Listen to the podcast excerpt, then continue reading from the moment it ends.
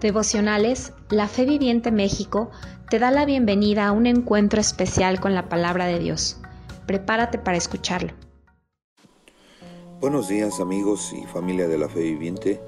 Te habla el pastor Eliseo Camela y es un gusto saludarte. En este año que le hemos titulado el año de la doble unción, eh, las semanas pasadas te hemos hablado de la doble porción en la vida de Eliseo. La semana pasada vimos el precio de la doble unción o doble porción. Esta semana te queremos hablar acerca de los beneficios de la doble unción. Y hoy específicamente quiero hablarte acerca de eh, la doble porción para lavar.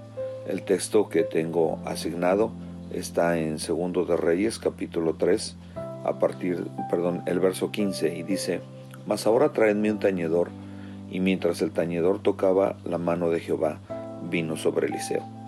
Este texto está bajo un contexto que es interesante notarlo, porque marca la situación de tres reyes que salen a una guerra y que no tienen la estrategia, pero el propósito de este devocional es enseñarte y mostrarte que hay una doble porción de unción cuando nosotros alabamos al Señor. Bueno, te cuento. El rey Mesa, rey de Moab, él era propietario de ganados y pagaba al rey de Israel cien mil corderos y cien mil carneros con sus vellones. Esto era una costumbre que se tenía desde antes que estaba el rey Acab y el rey Acab fue uno de los peores reyes que tuvo el pueblo de Moab. Sin embargo, Joram, eh, el rey de Israel, toma la decisión de salir a la guerra porque eso estaba afectando a sus intereses. Eh, Mesa ya no quería pagar este interés que estaban pagándole y Joram, rey de Israel, se junta con Josafat, el rey de Judá, y ambos pasan por el rey de Edom y dicen, vamos a ir a la guerra. Y claro que vamos a ir a vencerlo.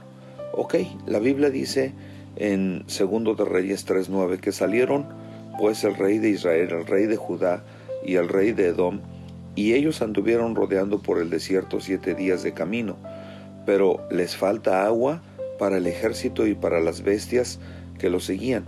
Entonces el rey de Israel dice, ah, Dios nos ha llamado a estos tres reyes para entregarnos en la mano de los moabitas. Pero Josafat le dice, no, no es cierto, no es eso. Lo que pasa es que no hemos estado buscando la dirección de parte de Dios. Y entonces él dice, bueno, hay aquí alguien que eh, pueda ser un profeta y que pueda traer palabra de Dios. Y le dice a alguien por ahí, así, ah, ahí está Eliseo de Zafat, él era el sirviente de Elías y él pide que se traiga. Cuando Eliseo viene, Eliseo conocía quién era Joram. Y Joram, el rey de Israel, era un rey malo, no era un rey bueno. Y se molesta bastante y dice, mira, ¿sabes qué? Yo no, yo no, yo no quiero ver nada contigo. ¿Qué tengo yo contigo? ¿Por qué no vas y buscas a los profetas de tu padre, a los profetas de tu madre? Y él sabiendo que habían sido malos profetas y malos hombres. Entonces él dice, eh, Josafat, ¿sabes qué? Mira, tranquilo, buscamos de parte de Dios, eso es lo que queremos. Y él dice, si no fuera porque te tengo respeto a ti, Josafat, entonces a este ni tan siquiera lo miraría. Y esa entonces cuando él pide, dice, tráiganme un tañedor, a alguien que pueda y que sepa tocar lo que es el instrumento. Y dice, y entonces él busca de la presencia de Dios. Y es interesante porque cuando Eliseo busca de parte de Dios, él les da la estrategia que se tiene que seguir. Y aquí el punto en este devocional es, qué importante es que tú y yo durante este día podamos buscar la guianza de parte de Dios. Aún los reyes tienen que enfrentar batallas. Aún los reyes llega el momento en el que no saben qué hacer. Y tal vez tú y yo estemos igual. Sin embargo, cuando a través de la alabanza nosotros buscamos la estrategia, sí habrá una solución a las guerras que estemos enfrentando. La adoración es la que nos va a dar la estrategia.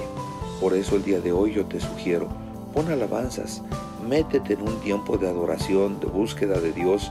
No importa que a lo mejor no sepas cantar tan bonito, pero pon alabanzas y canta y deja que Dios te dé la estrategia que tú estás necesitando en esta guerra que estás enfrentando. Mi deseo es que pueda tener, puedas tener victoria y yo sé que la tendrás a medida en que estés alabando al Señor. Recibe un fuerte abrazo de tu pastor. Buen día.